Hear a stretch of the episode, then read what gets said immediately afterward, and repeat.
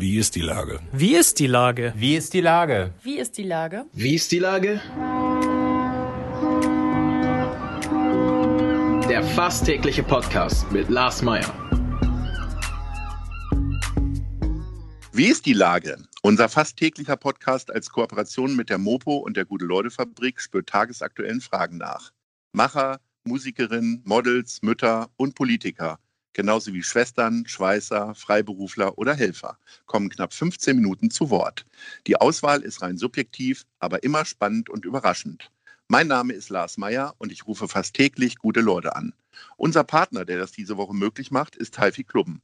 Herzlichen Dank. Heute befrage ich Porsche Hamburg-Chef Philipp von Witzendorf. Ahoi Philipp. Guten Morgen, Lars. Lieber Philipp, denken die Leute in der Krise ans Auto kaufen?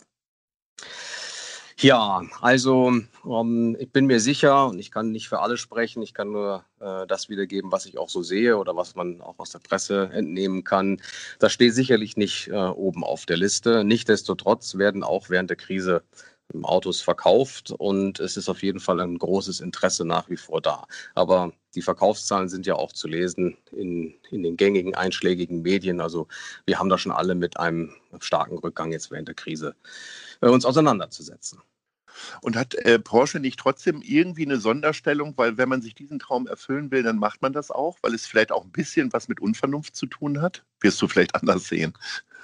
Ja, gut, äh, kann ich natürlich jetzt nicht so sagen, dass es unvernünftig ist, einen Porsche zu fahren. Aber ich weiß schon, äh, weiß schon, was du sagen willst. Und in der Tat ist das äh, schon so. Ich meine, ähm, Porsche fahren ist für viele ein Traum und sich den zu erfüllen, äh, das nimmt man sich teilweise lange vor und manchmal kann man es auch sehr spontan machen. Und das ist auch das, was sich bei unserer Kundschaft widerspiegelt. Und in der Tat macht das auch mh, hm, nicht unbedingt halt jetzt vor der krisenbelasteten Situation. Also wir haben da schon ein bisschen wie auch andere Hersteller ähm, emotionsgeladener Fahrzeuge alles nachrangig natürlich. Ähm, insofern haben wir da schon auch ein bisschen das Glück, dass wir immer noch Emotionen bei unseren Kunden oder potenziellen Kunden ansprechen und treffen können. Und insofern, ja, ähm, geht es uns äh, den Umständen entsprechend gut, wie schon man sagt. Mit der Einführung des Taycan hat es auch bei Porsche einen großen Wandel gegeben, nämlich euer erstes E-Auto.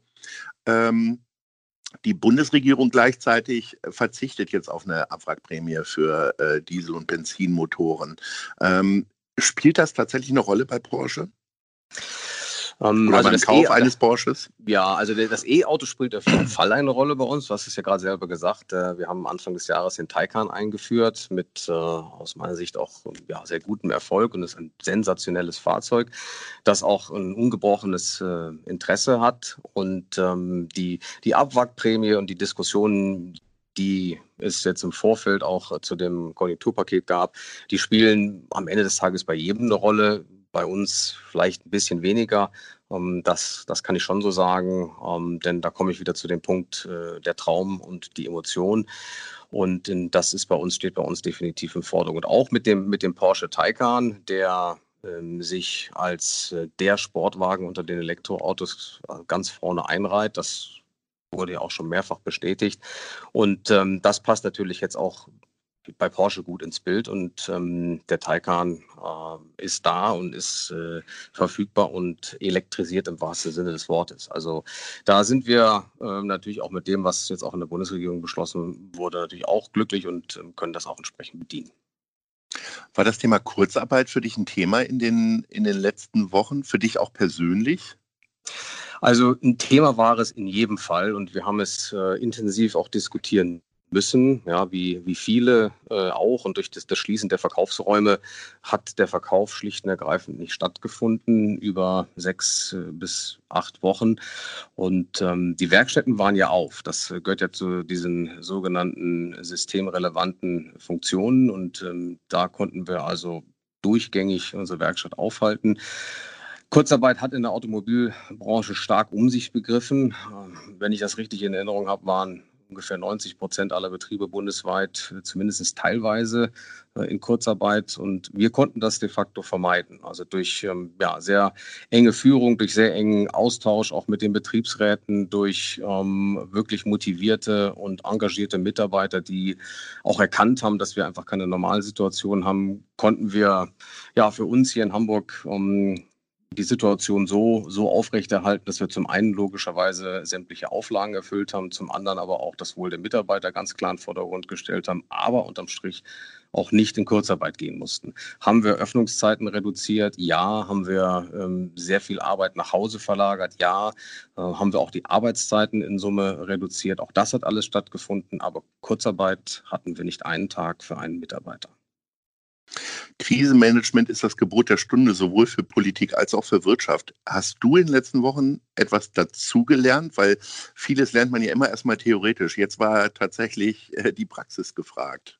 Ja, also lernen tu und will ich auch immer, egal ob Krise oder nicht. Ähm, aber natürlich hat diese Situation uns alle und mich in meiner Funktion auch vor noch nie dagewesene Herausforderungen gestellt. Und insbesondere in den ersten zwei, drei Wochen, ähm, also ich gehe da jetzt auf den, den, den März, Mitte März zurück, wo dieser Shutdown erfolgte, ähm, das, das war schon keine einfache Situation. Und in, in erster Linie gar nicht so sehr, wie gehe ich mit den Rahmenbedingungen um, wie setze ich die Auflagen des Hamburger Senats um, sondern wie gehe ich mit den Mitarbeitern um, die ja jetzt nicht nur plötzlich konfrontiert waren mit einer Situation, die sie so nicht kannten, die auch nicht irgendwie hausgemacht gewesen ist, sondern die gleichzeitig ja auch ähm, die diese Situation zu Hause hatten. Ja, ähm, da können wir sicherlich auch lang darüber reden, weil das hat jeden betroffen, ob das jetzt das Schließen der Schulen, der Kitas war oder plötzlich auf engem Raum zusammenleben ähm, und nicht mehr der geregelten Arbeit nachgehen. Vielleicht hat der Partner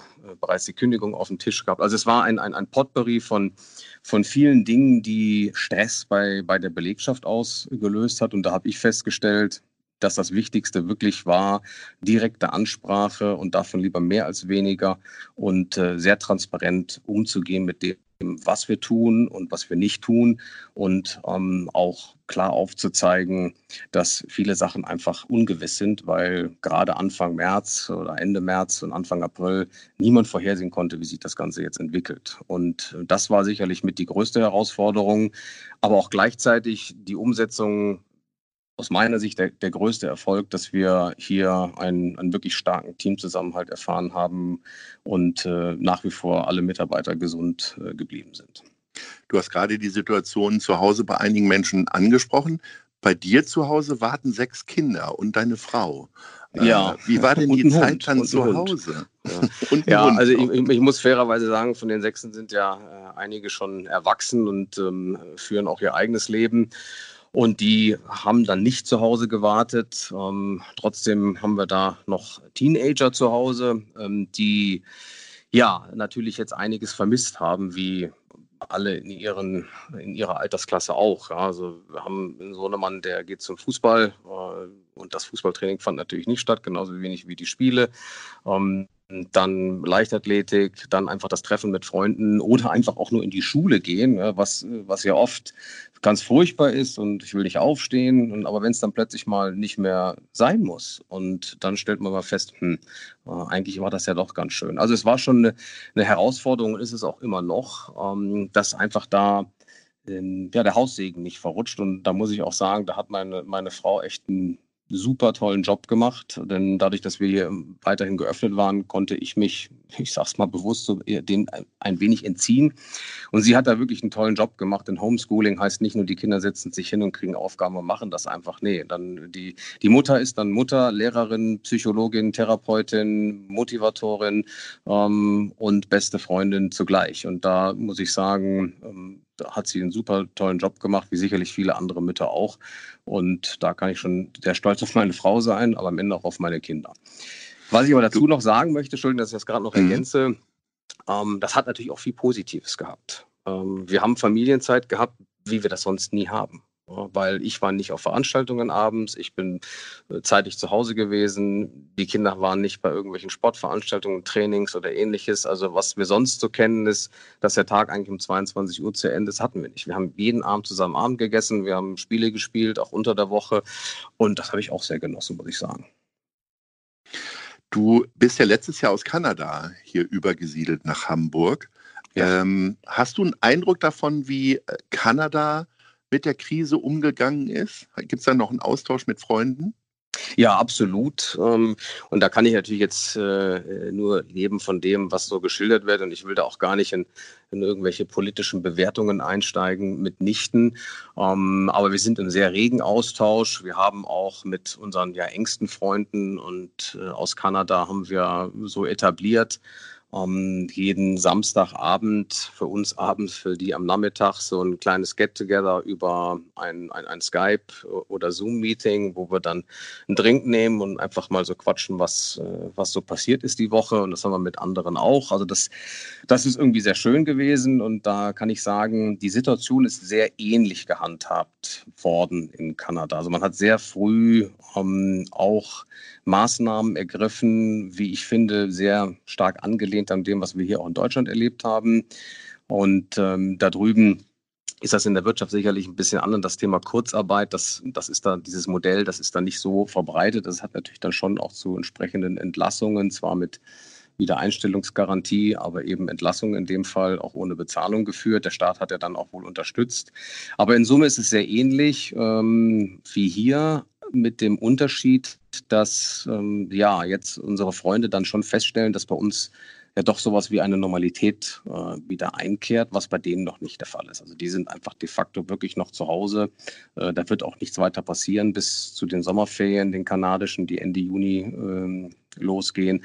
Und ich bin gespannt, wie da die nächsten Schritte sind. Ähm, aber dadurch war Kanada genauso in der Lage, wie wir das in Deutschland waren, das ganze Thema ähm, Covid-19 ja auch den Umständen entsprechend unter Kontrolle zu halten.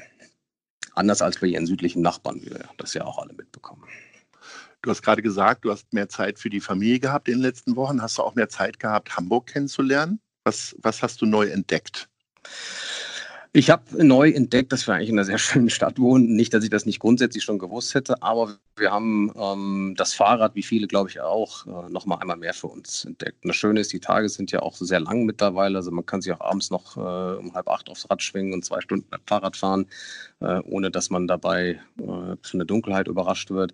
Wir sind sehr viel mit dem Fahrrad unterwegs gewesen und haben festgestellt, äh, dass gerade jetzt um die Jahreszeit Hamburg einfach richtig wunderschön grün ist und wir wohnen da auch ein bisschen im Nord Nordosten, da ist es auch nochmal besonders grün. Und ähm, das haben wir sehr genossen. Und ja, da, da bietet Hamburg auch als Großstadt eine Facette, die, die man sonst eher tendenziell auf dem Land findet. Und dadurch, dass auch jetzt in den letzten zwei, drei Wochen nicht mehr, aber vorher sehr wenig Verkehr war, hat auch das Radfahren nochmal mehr Spaß gemacht. Also ja, wir haben, das war auch ein positiver Effekt, denn wir vermissen Kanada schon, da mache ich auch keinen Hehl draus, aber wir haben einfach jetzt nochmal festgestellt, dass wir wirklich Glück hatten, dass wir jetzt hier in Hamburg sein können. Unbedingt. Was ja. macht dich denn optimistisch äh, auf, auf der Basis der letzten Wochen, dass jetzt alles wieder besser wird? Also man hat ja das Gefühl, dass die Leute befreiter sind. Ich bin gestern durch die Schanze gegangen und hatte nicht den Eindruck, dass sie irgendwelche Einschränkungen bekommen haben. Wie, mhm. wie, wie, siehst du das? Also du hast ja. ja gerade gesagt, Kanada ist da ein bisschen langsamer mit den, mit den Öffnungen. Ist das besser? Ja, ich, ich, ich weiß gar nicht, was, was besser und schlechter ist, weil das Ganze hat ja viele Facetten. Und da glaube ich, da könnten wir jetzt nochmal eine Diskussion für sich einstellen. Es gibt ja sicherlich die medizinische Seite und es gibt die, ähm, die soziale, die gesellschaftliche Seite. Und ich glaube, man darf auch nicht unterschätzen, wie wichtig das äh, für jeden Einzelnen, für den einen mehr, für den anderen weniger, auch insbesondere für die Kinder ist, so der Austausch, der soziale Austausch, ähm, das Miteinander mit anderen Menschen, auch außerhalb der Familie, der Freundeskreis, der Verein. Ähm, und wenn man das auf sehr, sehr lange Sicht entzieht, ähm, dann hat das aus meiner Sicht auch ja, Folgen, die man nicht unterschätzen darf. Also insofern bin ich schon froh, dass man damit mit Augenmaß rangeht ähm, was diese Lockerung und die Öffnung betrifft. Und klar, man muss immer schauen, wie entwickelt sich die Pandemie. Es gibt einfach noch keinen kein Impfstoff und das Thema ist nach wie vor kritisch. Aber ich merke schon, die Leute sind, die Menschen sind befreiter, da hast du völlig recht. Ich merke aber auch, dass ähm, viele, glaube ich, in diesen Wochen, und da gehöre ich auch zu, auch nochmal für sich erkannt haben, dass, dass manche Dinge das Leben nicht unbedingt bereichert haben. Und wo sie da mal weg, und ich rede da von dem Thema Entschleunigung, das habe ich als sehr positiv äh, erfahren. Also ich ähm, hatte mehr Zeit für mich, mehr Zeit für die Familie, mehr Zeit für Sport und stelle einfach fest, dass einem das gut tut, ohne dass gleich viele andere Dinge verrutschen. Und ähm, ich hoffe, dass das auch so ein bisschen im Bewusstsein eines jeden Einzelnen bleibt, weil das, glaube ich, macht es auch im Miteinander einfach entspannter und ja, auch vielleicht ein bisschen schöner nach vorne schauend. Lieber Philipp, ich wünsche dir, dass du das durchhältst mit der Entschleunigung und mit der Entspannung. Dieses war auf jeden Fall ein sehr entschleunigtes Gespräch und äh, ich wünsche dir noch. Willst du damit sagen, es war langweilig? Nee, nee, nee, aber es war entschleunigt. Es war ja, ja ganz nee, in Ruhe. Nee.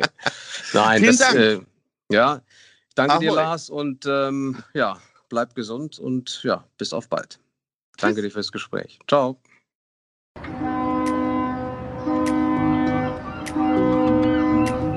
Dieser Podcast ist eine Produktion der Gute-Leute-Fabrik und der Hamburger Morgenpost.